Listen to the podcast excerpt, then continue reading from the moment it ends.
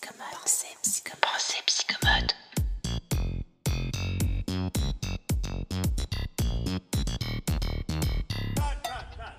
Première saison, le développement psychomoteur du tout petit et la psychomotricité en petite enfance. Bienvenue, faites comme chez vous. Ici, on vous sert un bon psychomotricité tout chaud, si vous me permettez le jeu de mots. Laissez infuser tranquillement pour vous imprégner de l'approche psychomotrice sous toutes ses facettes. Au micro, c'est Carole, psychomotricienne aux commandes de Pensée Psychomote. Enchantée Je crée des outils digitaux pour alléger la charge mentale des psychomotriciens. Et si vous en voulez un bref aperçu, je vous invite à rejoindre gratuitement le wiki en vous inscrivant sur pensepsychomote.com.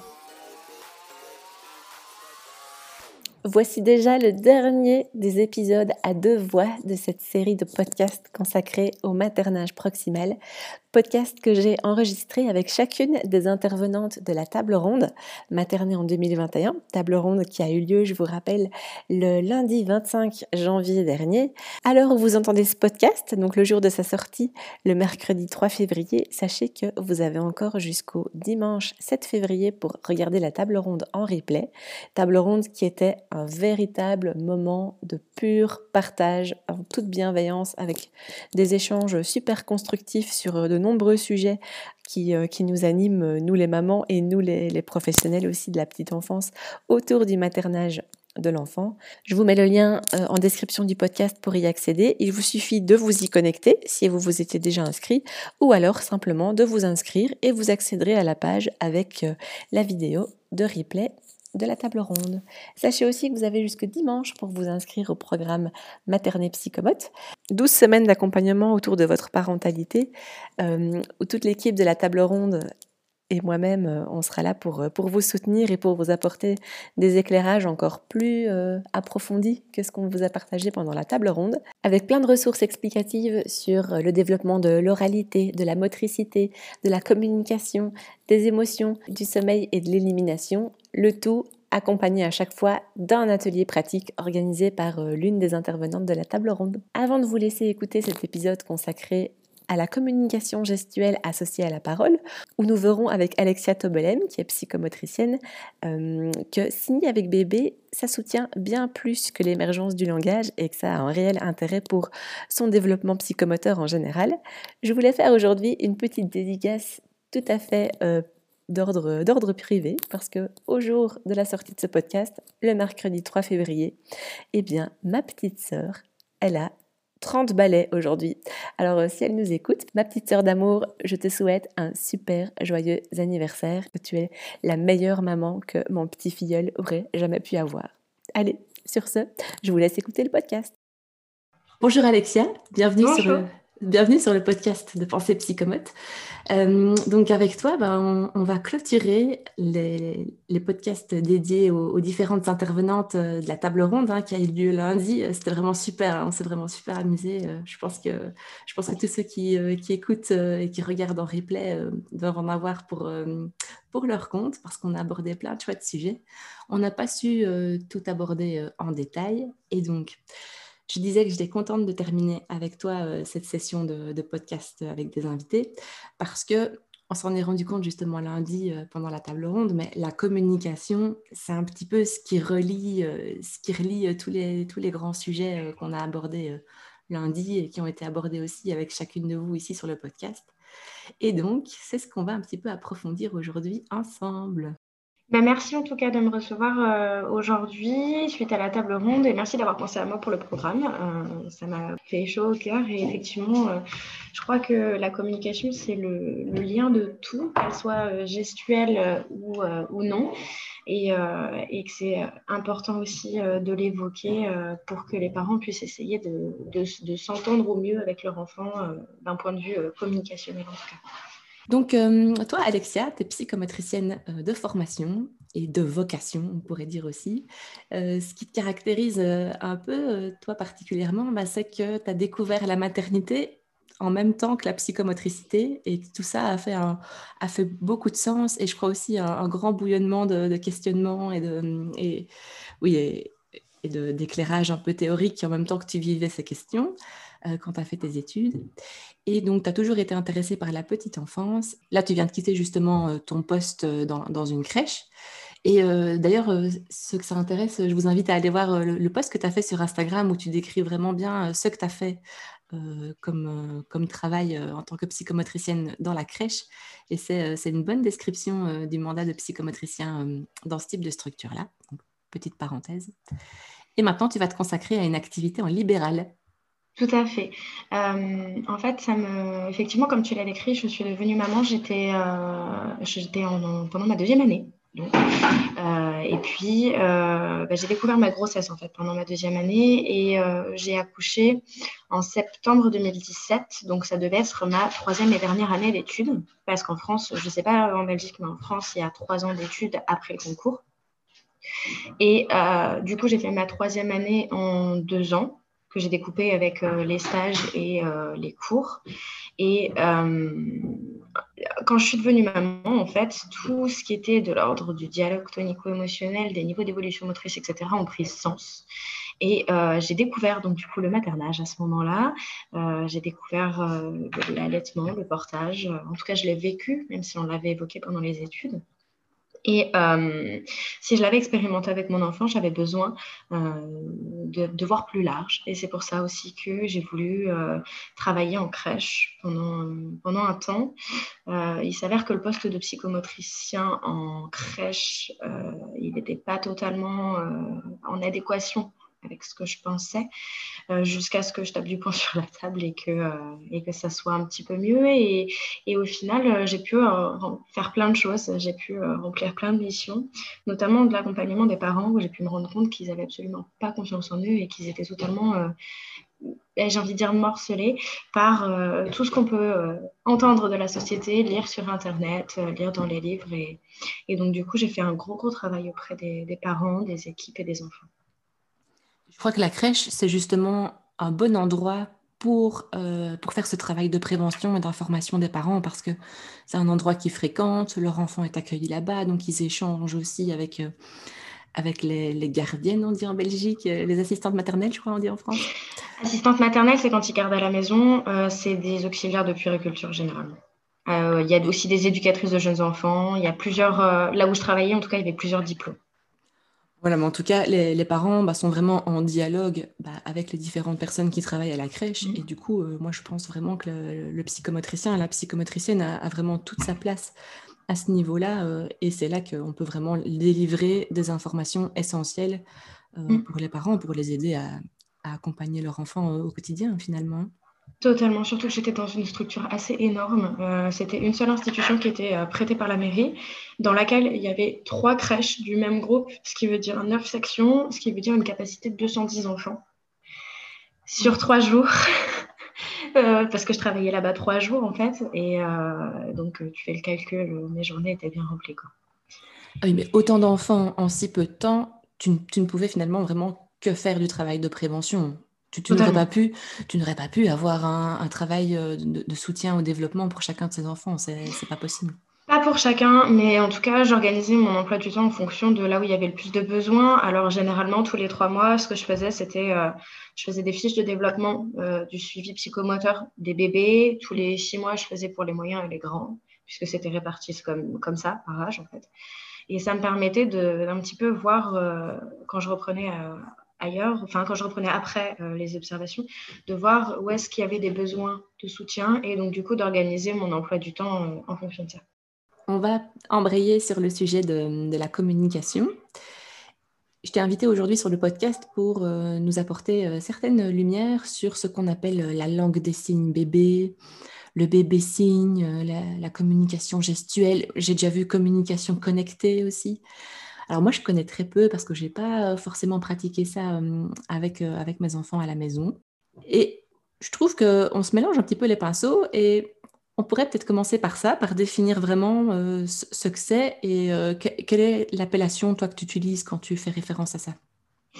Alors c'est vrai qu'il y a beaucoup, beaucoup d'appellations différentes et euh, je pense que c'est important de faire un point déjà pour respecter la communauté, la communauté sourde euh, mhm. parce que la langue des signes, euh, c'est une langue à part entière, ce n'est pas un langage, ce n'est pas un moyen de communiquer, une communication dénuée de, de, syntaxe. En fait, il y a une réelle syntaxe, une réelle grammaire, il y a une réelle manière de construire les phrases. Donc effectivement, on ne peut pas dire qu'on fait de la langue des signes avec le bébé à partir du moment où on n'a pas pour vocation de lui apprendre la langue pleine avec tous les mots, toute la syntaxe, etc. Mhm. Comme on apprendrait un enfant, je ne sais pas, à parler français, anglais, espagnol, etc. Donc on ne peut pas parler de langue des signes avec le bébé. Par contre, on peut plutôt parler de communication gestuelle associée au langage, dans le sens où euh, il y a une, fausse croyance aussi qui dit bah, si, on lui apprend à parler avec ses mains, il parlera jamais avec sa bouche. C'est pas vrai. Et euh, ça, en fait, c'est à chaque fois qu'on signe, on dit le mot en même temps.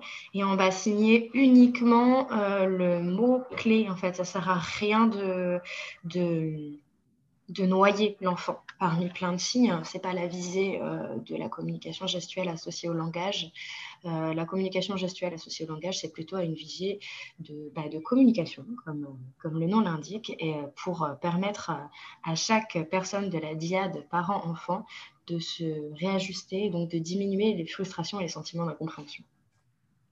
Ok, et donc euh, moi c'est une question qu'on m'a souvent, euh, souvent demandé vu que je suis euh, belge et que bah, j'ai quand même beaucoup de, de, personnes qui sont en France dans ma communauté et donc qui me posent des questions, de dire ah bah tiens si je veux me former aux signes, il faut que je me forme aux signes de la langue des, de la langue des signes belge si je suis en Belgique ou de la langue des signes française si je suis en France.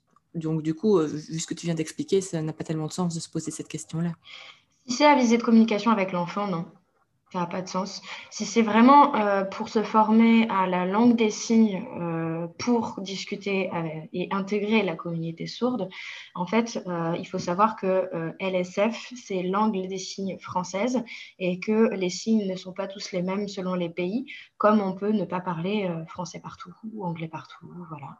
Et effectivement, si on veut vraiment se former dans la langue des signes pure et dure, il vaut mieux se rapprocher des communautés sourdes de de, notre pays. Donc, c'est vraiment deux démarches différentes. Soit on décide d'apprendre la langue des signes euh, française ou, belge à, son bébé parce que peut-être que dans l'environnement, dans la famille, bah, il y a une personne, personne sourde ou muette. Ou alors, on veut simplement soutenir euh, l'acquisition du langage de son bébé ou en tout cas euh, avoir des outils plus concrets pour communiquer avec son bébé. Et là, on va plutôt pratiquer, comme tu le disais, la communication gestuelle associée à la parole. Tout à fait, exactement. Après, euh, il peut être intéressant aussi de, bah, piocher euh, des signes dans la langue des signes française pour communiquer avec son enfant. Ça permet de, comment dire, d'avoir une base en fait et de, permettre à tout le monde qui s'intéresse aux signes de pouvoir communiquer avec l'enfant parce qu'il y a des signes comme euh, encore ou fini ou gâteau qui sont, qui sont très très communs et, et, qui sont assez clairs en fait en langue des signes française mais euh, il n'y a, pas besoin d'apprendre la syntaxe, etc. Ça sert à et là, euh, moi, j'ai la vidéo, donc j'ai vu, euh, j'ai vu Alexia faire les signes, mais vous, en podcast, vous ne pouvez pas les voir. oui, mais dans le programme, vous les verrez, il n'y a pas de souci. Oui, on, en parlera après du programme, tiens. Du coup, Alexia, est-ce que si dans une famille, en tant que parent, on décide de mettre en place les signes dans la communication avec son enfant, est-ce qu'il faut forcément que tous les autres adultes qui ont affaire à l'enfant, et notamment je pense à la crèche, est-ce qu'il faut aussi que, tout le monde s'y mette ou est-ce que ça peut être tout à fait euh, restreint au cercle Alors, on n'est pas obligé d'imposer ça à tout le monde. De toute façon, si on essaye de l'imposer aux gens, généralement, ils ne le feront pas ou ils le feront mal. Il y a une, il y a une manière de le faire. Euh, l'enfant trouvera les ressources en lui pour communiquer autrement avec les autres personnes. Il n'y a pas de souci là-dessus. Je pense que tu as pu le voir avec Rokia qui a dû t'expliquer qu'en hygiène naturelle infantile, euh, tout le monde n'est pas obligé de pratiquer et que l'enfant saura se référer euh, aux personnes qui le pratiquent ou non. Et ben en fait, là, c'est pareil avec la communication gestuelle associée au langage. L'enfant il va parfois essayer de signer avec euh, une personne qui ne sait pas signer, mais en fait, il y a quelque chose d'assez drôle qui se passe généralement, c'est que la personne qui a parfois refusé de signer ou qui ne sait pas va se retourner vers la personne qui signe en disant mais qu'est-ce qu'il essaye de me dire? Et généralement, ça suscite de l'intérêt. Euh, donc ça, c'est assez, drôle parce que du coup, euh, l'enfant va faire son travail entre guillemets pour permettre à l'adulte ben, de s'intéresser à d'autres choses. Donc c'est très mignon d'ailleurs à voir. sur la crèche, ça faisait partie d'un projet projet, bah, du projet de la crèche, en fait. Toutes les sections signées, mais les parents ne le faisaient pas nécessairement. Et, et, donc, on voyait beaucoup, beaucoup les enfants signer sur la crèche et pas nécessairement à la maison. Donc, comme quoi, ils s'adaptent. Hein. Il n'y a pas besoin de l'imposer à tout le monde. Et puis, il pourrait y avoir aussi une différence entre les, signes qui sont proposés à la crèche et les signes qui sont utilisés. Ah, mais totalement. Il n'y a, y a, pas de, a pas d'obligation euh, tant que la communication est là. De toute façon, euh, l'enfant, comme je te dis, saura totalement se réadapter et, euh, et, se réajuster en fonction des personnes avec qui il communique. Il est plein de ressources, l'enfant. Rokia, ce qu'elle dit aussi par rapport à la pratique de l'hygiène naturelle infantile, c'est que très souvent, les enfants, ils inventent en fait leur propre signe. Totalement. En même temps, euh, le encore, euh, quand tu dois faire euh, le bec de canard avec une main et puis bien ouvrir ton autre main pour venir les joindre au niveau de ton axe deux fois, parfois c'est compliqué. Souvent, ils le font juste avec l'index parce que le déliement de l'index est beaucoup plus physiologique que la jonction digitale qui est quand même complexe parce que ça suscite un certain tonus au niveau de la paume de la main. Donc, il serait juste, on ne peut pas demander non plus à l'enfant de faire exactement les, signes de la langue des signes française. Euh, il va essayer de reproduire comme il le voit. Et puis, euh, c'est là toute la finesse, c'est qu'il euh, il va le faire un petit peu à sa manière et on peut très bien reprendre à sa manière pour se réajuster nous en tant qu'adultes. Mais de toute façon, on sait qu'à 9 mois, l'enfant, il sait déjà dire au revoir ou bravo. Donc, il signe quelque part déjà. Donc, il en est tout à fait capable. C'est sûr. Donc, euh, c'est encore une fois un, point où on peut lâcher prise en tant que parent si on se dit, ben voilà, moi j'aimerais bien, euh, j'aimerais bien en tout cas utiliser les signes pour communiquer avec mon bébé. Bah, si on voit que ça ne se met pas tout à fait en place euh, comme on a vu sur les vidéos YouTube qui nous montrent les, signes, etc., bah, on peut aussi lâcher prise et se dire, ça va se créer un petit peu tout seul au fur et à mesure. Et, mon enfant, s'il ne fait pas le signe correctement, c'est son signe à lui et moi, comme, comme parent, je peux le réutiliser sans que ce soit le signe ad hoc. Exactement. Euh, juste, il faudra faire attention à ne pas l'utiliser avec la communauté sourde parce que parfois, certains signes, la manière dont ils sont faits est assez. Euh, la limite est assez fine entre un signe qui veut dire, euh, par exemple, sucette ou un autre mot. très vulgaire. Donc voilà, il faut, faut, quand même aussi avoir cette notion-là de, du fait que c'est une langue ben, gestuelle dans la tridimensionnalité euh, et qui va euh, demander euh, une certaine dextérité manuelle et donc à pas utiliser avec la communauté sourde si on n'est pas absolument sûr que c'est le signe de la langue des signes française, belge. D'où l'intérêt d'être vraiment bien au clair dès le départ dans la démarche dans laquelle on s'inscrit. Est-ce qu'on veut apprendre la langue des signes avec la syntaxe, le vocabulaire, la grammaire, euh, de manière précise ou est-ce qu'on veut simplement euh, s'inscrire dans une communication un peu augmentée finalement avec son enfant. Totalement. Euh, à titre personnel, je sais que j'ai utilisé les signes de la langue des signes française, que ce soit en formation, parce que j'ai eu des formations là-dessus, ou à titre bah, professionnel, personnel, parce que en fait, ça c'était vachement étayant et sécurisant de me dire que j'étais pas en train de dire n'importe quoi, que j'étais toujours dans le respect d'une certaine communauté. Je mhm. J'ai jamais imposé à ma fille de signer exactement. Il doit, ça doit être fait. Euh. Changer la couche, par exemple, changer, c'est un signe qui est quand même complexe. On joint nos deux points et on va faire un mouvement comme ça. Euh, c'est très compliqué à faire pour un enfant, donc elle me le faisait euh, très différemment. Et, et, ça fonctionnait très bien parce que je, je, je comprenais très bien et, et je mettais des mots derrière, en fait quand l'enfant signe, c'est intéressant de mettre des mots. Ah, je crois que tu m'as demandé de changer la couche, tu en veux encore, c'est fini, tu veux un gâteau. Mais donc, du coup, on met du sens et on lui montre qu'on euh, on a compris ce qu'il demande parce qu'en en fait, euh, l'enfant verra pas d'intérêt à signer si on, ne, si, on ne, comment dire, si on ne met pas de sens sur ce qu'il produit c'est que si on ne met pas de sens derrière les signes qu'il produit ou qu'il n'obtient pas de réponse, il ne le fera plus de toute façon. Après, il faut savoir aussi que les signes, ils émergent vers 10-12 euh, mois à peu près il y a des prérequis aussi quand même qui, sont, qui ne sont pas des moindres, notamment euh, le fait que l'enfant puisse avoir les deux mains libres. Donc généralement, euh, ben, la posture assise euh, autonome est la bienvenue à ce moment-là. Et puis, il y, a, y a cette ligne imaginaire qu'on appelle l'axe corporel qui vient de la tête jusqu'au coccyx, qui doit quand même être intégrée pour permettre à l'enfant de joindre ses mains au niveau de son axe sans passer par sa bouche et pour produire quand même euh, ben, un signe et qu'il ait quand même assez expérimenté sa motricité fine, euh, son geste euh, et puis son tonus pour produire une certaine coordination entre ces deux mains. Donc, en fait, pratiquer les, les signes, c'est pas juste pour soutenir le développement de la parole, du langage. Ça, ça aide aussi à structurer tout, tout ce schéma corporel, cette unité corporelle, euh, l'axe, euh, au niveau spatial aussi, hein, euh, bah, la gauche, la droite, le haut, le bas, le, le fait de, joindre ses mains devant. Donc, c'est carrément psychomote. Ah, mais carrément, c'est clairement psychomote. Donc oui, ça, ça, soutient vraiment le développement bah, des habiletés fines, enfin des habiletés motrices même globales, des habiletés fines et, et même on pourrait dire peut-être praxiques. Oui, totalement. Euh, donc il y a tout ça, il y a le fait, il y a aussi la notion spatiale, hein, euh, parce que euh, c'est quand même dans une certaine tridimensionnalité, donc il faut avoir une bonne, une bonne visualisation des espaces et de ce qui se passe justement dedans. Donc on peut parler même de discrimination visuo-spatiale et visio-constructive, parce qu'il faut aussi produire. Mhm. Et puis, euh, ça travaille aussi tout ce qui va être de l'ordre de la motricité orofaciale, parce qu'en fait, euh, à ce geste sera associé euh, ben, les mouvements de la bouche pour produire le mot. Et on n'est pas sans savoir que l'enfant apprenant par imitation, il a besoin, le cerveau a besoin d'imprimer un petit peu les gestes fins orobucaux pour pouvoir ensuite les produire en parlant. Donc ça travaille plein de choses, déjà de l'ordre uniquement psychomoteur euh, corporel, mais aussi la relation. Parce qu'en fait, l'enfant, il va avoir, euh, il va comprendre que dans la relation, euh, quand je, je, communique, je suis regardée et je regarde l'autre.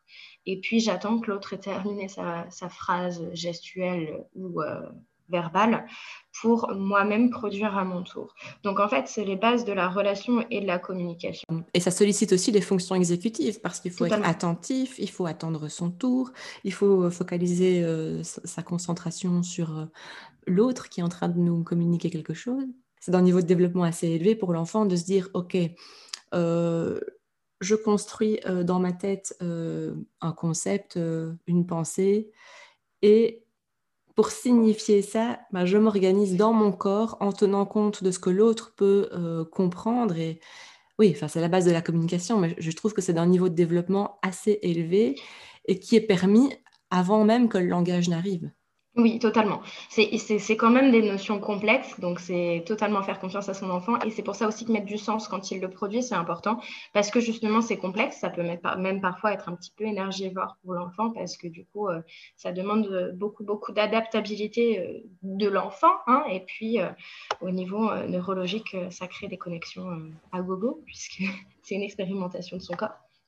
Et euh, quand on sait que l'enfant il peut répondre à partir de environ 10-12 mois, histoire qu'il euh, ait euh, assez d'expérience corporelle pour ben, faire produire du geste un petit peu plus fin, et que l'émergence du langage arrive vers 2-3 ans, on se rend compte en fait que ça laisse un an sans, avec beaucoup moins de frustration et avec des capacités de l'enfant qui vont accroître, et ça c'est absolument fabuleux, je trouve ils sont fabuleux, les enfants, dans ce qu'ils sont capables de faire. Ah oui, ils m'en parlent pas, moi, c'est ma passion.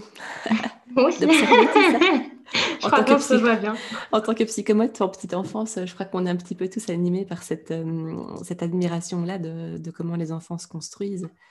Mais c'est vrai que du coup, euh, et c'est là qu'on peut aussi encore faire euh, le parallèle avec, avec la pratique de la chénie, donc l'hygiène naturelle infantile dont on a parlé avec Rokia la semaine passée, c'est que en fait, ça permet d'aller travailler les prérequis avant l'émergence de l'acquisition en tant que telle, que ce soit euh, la continence maîtrisée euh, quand on parle de la propreté, ou que ce soit euh, le langage effectif quand on parle ici de la communication.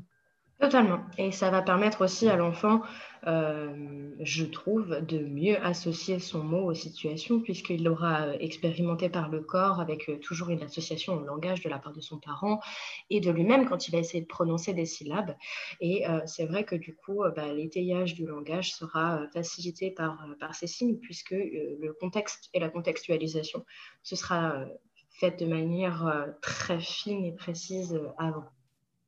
Et au niveau émotionnel aussi, ça va donner de, de super outils à l'enfant pour reconnaître, nommer ses émotions, exprimer euh, les besoins qui sont associés aux émotions et du coup se faire comprendre et, permettre bah, la mise en place de la régulation émotionnelle qui, on le sait, au début de la vie est, plutôt une co-régulation. Le parent a vraiment un rôle hyper important dans la régulation des émotions de l'enfant, mais pour ça, il faut que le parent comprenne ce qui se passe. Et donc là, euh, les signes, du coup, bah, c'est un chouette outil. Totalement, j'allais y venir. Et euh, je crois aussi qu'il est important de dire aux parents qu'ils sont humains que eux ont des émotions aussi et que pour permettre à l'enfant de comprendre ses émotions, il est important que le parent verbalise ses propres émotions à lui, à son enfant, en les signant aussi s'ils s'en sont capables. C'est vrai que ça a demandé un sacré travail. Euh, c'est quelque chose qu'on fait pendant les études de psychomote, donc c'est plus facile pour nous après. Mais euh, je me suis rendu compte en rencontrant des parents que c'était parfois très compliqué pour eux de parler de leurs propres émotions.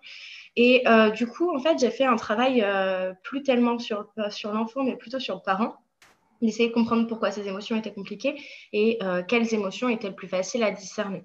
On n'est pas obligé de tout dire à son enfant si jamais on s'en ressent pas.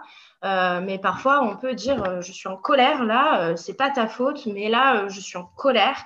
Et en plus, quand on signe, on associe vraiment le, on exagère un peu le trait au niveau des émotions faciales pour que l'enfant comprenne mieux. Et en exprimant déjà ses propres émotions, en exprimant ce qu'on comprend des enfants, des émotions de l'enfant, euh, par exemple, j'ai l'impression que tu es frustré parce que j'ai l'impression que tu es triste pour telle ou telle raison. Et ben, ça va vachement faire de lien et ça va permettre à l'enfant de comprendre ce qu'elles sont des émotions, de comprendre les siennes et celles des autres. Et donc, de, si, on, si on comprend les émotions, euh, on a plus de facilité à essayer de les euh, réguler par la suite. Alors Alexia, à partir de quand est-ce qu'on peut commencer à signer avec son enfant? À partir de quand c'est intéressant vraiment? Alors, il y a deux choses. Il y a, euh, je veux m'entraîner, moi, en tant que parent, à signer euh, et à euh, produire des signes en même temps que je parle. Et donc, du coup, si c'est vraiment avisé d'entraînement personnel, on peut le faire euh, dès la naissance de l'enfant. Maintenant, il faut savoir qu'à la naissance, l'enfant, il ne voit pas net à plus de 20 cm de lui. C'est pour ça aussi qu'il a énormément besoin d'être porté de manière proximale, etc. Et qu'au fur et à mesure de son développement, euh, ben, la vue va s'affiner en même temps que euh, ben, son contrôle du corps, etc. Donc, vers six mois, il va commencer à voir les signes mieux, en tout cas. Et euh, je pense que commencer à signer vers six mois, euh, ça peut euh, devenir intéressant. Et est-ce qu'on peut commencer plus tard? Bien sûr, on peut commencer à n'importe quel âge. J'ai commencé à 10 mois, je crois, avec ma fille. Et elle a commencé à me répondre euh, de un ou deux mois après, il me semble. Il ne faut pas être frustré si l'enfant ne répond pas tout de suite. Il a besoin de temps pour comprendre un petit peu comment ça se passe, pour associer. Son développement neurologique est quand même euh, en train de se faire, en construction. Euh, si tous les neurones sont présents, les connexions entre ces derniers ne sont pas encore établies et il faut lui laisser le temps de, bah, de, faire ces expériences. Et puis, il ne faut pas oublier que les centres d'intérêt de l'enfant ne seront pas toujours uniquement vers le signe. Parfois, ce sera plus sur l'aspect moteur, parfois un petit peu plus sur l'aspect sensoriel, parfois un petit peu plus sur le geste. Et euh, même si ça peut parfois être frustrant pour le parent, euh, c'est important aussi de le rappeler que l'enfant n'aura pas toujours un intérêt restreint vers le signe et la communication, mais il peut très bien euh, avoir son centre d'intérêt direct sur autre chose pendant un temps et donc du coup un petit peu abandonner le signe ou un petit peu avoir du mal à répondre certaines sur certaines phases. Ah, ok, donc il pourrait y avoir tout à fait des phases où il signe beaucoup et puis des phases où il signe moins, ça lui parle moins et, puis recommencer plus tard. Totalement. Et il faut aussi savoir que euh, le signe, ça ne va pas rester toute sa vie. Euh, si on signe dès le début, euh, et que l'enfant nous répond et que ça peut être un moyen de communication sur les premiers temps, il faut aussi savoir qu'au fur et à mesure où l'enfant va parler, il va se rendre compte que c'est plus facile pour lui de parler et donc c'est moins énergivore parce que ça demande moins de bouger, de réfléchir à comment je fais le signe, comment je fais le suivant, etc. Et euh, il va privilégier le langage assez rapidement, donc il va abandonner les signes. Ça n'empêche pas que si on a envie, nous, de signer encore à titre personnel, on peut le faire. N'est pas obligé uniquement de se calquer à ce que veut son enfant. Euh, mais il euh, faut, vraiment avoir notion de ça, que le signe va être abandonné au profit du langage au moment de l'émergence du langage. Et c'est normal. Et c'est normal. Après, ça ne veut pas dire qu'il n'y aura pas des petits restes. Hein. Il y en a encore, en tout cas à la maison. elle adore me signer le chat. Pourtant, elle parle très bien. Et peut-être que s'il y a un petit frère ou une petite sœur qui arrive après et que là, de nouveau, bah, les signes euh, reprennent plus de place dans le quotidien de la famille, ça peut aussi revenir à ce moment-là. Totalement. Et puis, euh, c'est comment dire cette manière de, gestuelle euh, de communiquer, elle est inhibée par le cerveau au profit d'autres euh, expériences, mais on n'oublie jamais vraiment. Euh, en repratiquant, on réactive ces connexions-là et ça va revenir très vite chez l'enfant de toute façon. Donc oui, ça sera un plus si jamais il y a un petit frère ou une petite soeur. Et est-ce qu'il y a des enfants avec qui ça fonctionne pas du tout? Bien sûr. Tout simplement, les enfants qui ont des, difficultés, euh, et je pense que tu, peux, aussi en avoir notion, des enfants qui ont des difficultés pratiques, parfois ça peut être euh, compliqué, donc on peut avoir des enfants qui ne nous répondent pas sans, euh, comprendre pourquoi, parce que la dyspraxie, c'est un diagnostic qui est posé tard dans le développement de l'enfant. S'il y a des difficultés visuospatiales aussi, on ne peut pas le savoir très tôt et euh, pour autant l'enfant euh, répondra pas nécessairement à ça. Et puis il y a des enfants qui n'ont nécessairement pas envie de signer, qui vont parler tout de suite et très tôt. Ça arrive aussi sans qu'il y ait de soucis associés. Euh, il y, a, vraiment, faut pas oublier que l'enfant est un être à part entière et avec sa propre individualité et que si on peut avoir des outils qui peuvent fonctionner avec une majorité d'enfants, ça ne fonctionnera pas avec tous. Oui, et puis tu, l'as déjà dit plusieurs fois, ça représente quand même un, effort parce que bah, le cerveau doit, vraiment travailler pour faire ces associations euh, gestuelles. Euh, et, voilà, pour certains enfants, bah, ça va peut-être euh, ne pas correspondre au niveau de développement dans lequel ils se trouvent, ou ça demandera un effort trop important avec du coup une balance en termes de, de gain de communication, mais, de perte d'énergie qui n'est pas intéressante pour eux. Et donc ils pourraient mettre ça de côté tout simplement. Totalement. Après, il ne faut pas oublier que ça représente une minorité d'enfants, mais oui, ça existe. Et, euh, euh, non, euh, ce n'est pas de votre faute. Si l'enfant ne répond pas, c'est peut-être qu'il n'en voit pas l'intérêt. Et vous faites déjà, en tant que parent, des choses merveilleuses pour essayer de communiquer et respecter votre enfant. Et, ça, vous pouvez en être fier en tout cas. Mais c'est vrai que spontanément, en tant que parent, c'est un peu dans notre génome. Hein. on, est, on est un petit peu programmé pour pour faire ce qu'on appelle le, baby talk en, anglais, mais pour, euh, pour faire plein de petites euh, grimaces, euh, pour accentuer notre trait, pour vraiment venir surarticuler, faire aller la bouche super fort quand on prononce, bah, ça, c'est déjà des signes en fait. Totalement. Euh, en fait, c'est totalement inné et hormonal euh, de communiquer comme ça avec son enfant. Et euh, souvent, on a tendance à dire ah, de lui parler bébé, ça va pas, ça va pas l'aider à parler. Mais en fait, si, parce qu'il va avoir les émotions, il va avoir la gestuelle faciale, il va entendre des sons qui sont produits, qui parfois on a l'air bébête, hein, mais, mais en tout cas, on passe un moment privilégié avec son enfant. Et puis, il faut pas oublier qu'il y a cet aspect précieux, très précieux de la relation euh, pleinement euh, en pleine disponibilité psychique et physique à ce moment-là. Et euh, c'est ce qu'il y a de plus important aussi, je crois. C'est cette relation psychique, physique, émotionnelle que vous aurez à ce moment-là avec votre enfant. Et effectivement, en fait, signer, en tout cas, avoir une communication gestuelle associée au langage avec son enfant, c'est aller un petit peu plus loin que ce, baby talk. Et, mais c'est sur cette base-là, au final. Euh, c'est faire évoluer le baby talk, mais de manière euh, adaptée euh, au développement de l'enfant au fur et à mesure. Et même si on a l'air bête quand on parle bébé à son enfant, au contraire de lui faire du mal, au contraire, ça, c'est de l'interaction et, c'est même bénéfique aux enfants les premiers temps. Ok, merci Alexia, c'est bien intéressant tout ça. Moi j'adore parler développement de l'enfant et faire, faire sens entre toutes ces nouvelles méthodes parce que voilà, je pense que ça devient un petit peu à la mode hein, de pratiquer les signes avec son bébé.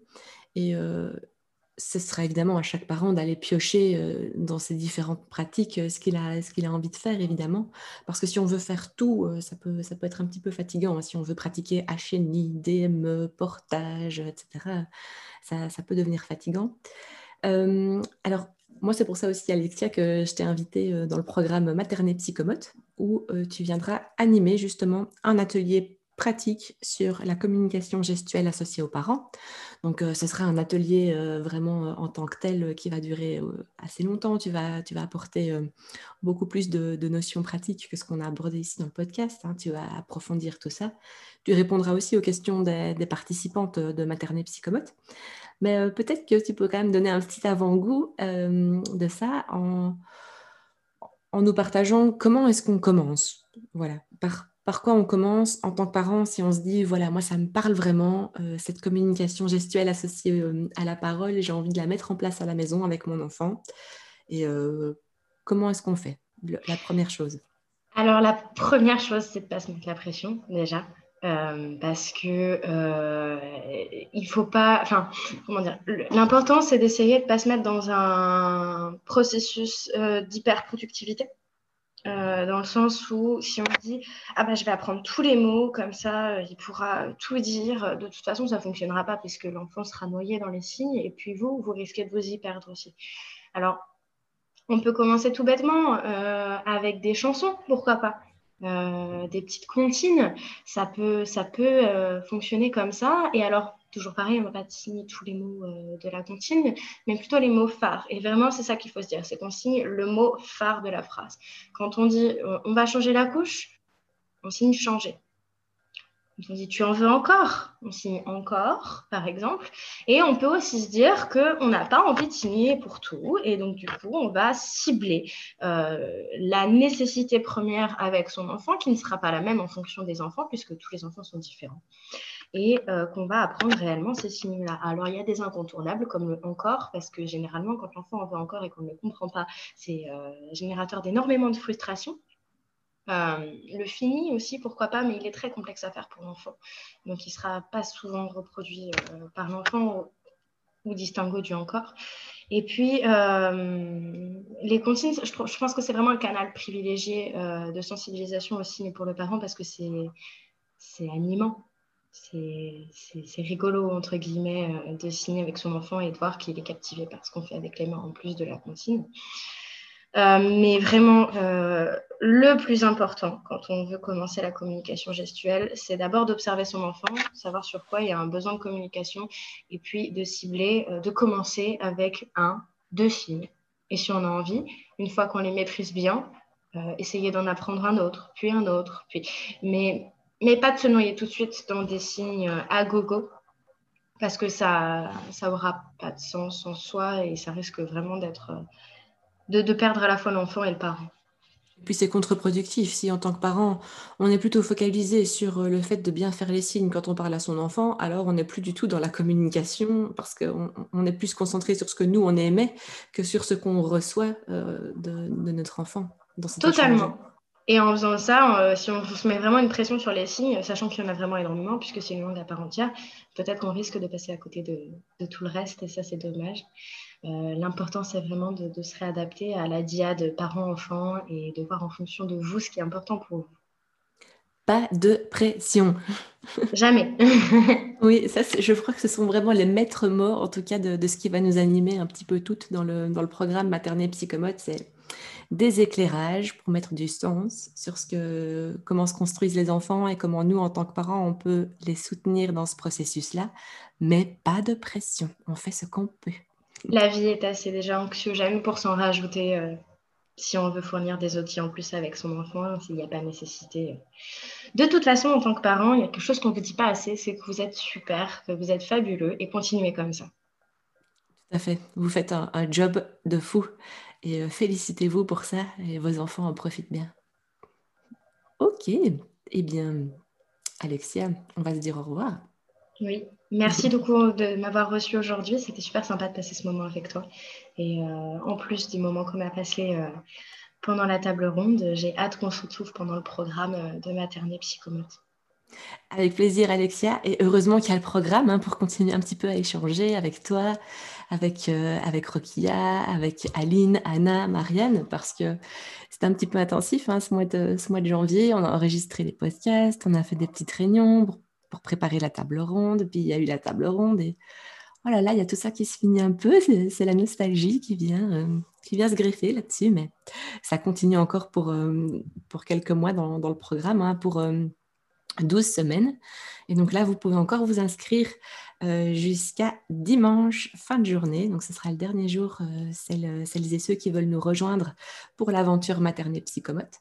Donc, c'est 12 semaines euh, d'accompagnement autour de, six grands thèmes du développement du petit enfant. Il y a l'oralité, la motricité, les émotions, l'élimination et la communication. Et moi, je serais ravie de vous accompagner de manière un petit peu plus personnelle sur les signes dont vous aurez besoin pour communiquer avec votre enfant et puis vous rassurer aussi en tant que parent. Top. Et moi, j'ai confiance en toi, Alexia, pour ce côté, euh, ce côté rassurant. Euh, voilà, tu, nous, tu, nous, as partagé un petit peu ton vécu et on sait que on sait que tu es la personne, en tout cas, pour venir euh, réconforter et partager sur ces sujets-là. Merci beaucoup et à bientôt. Merci, Carole. À bientôt. Passe une bonne journée.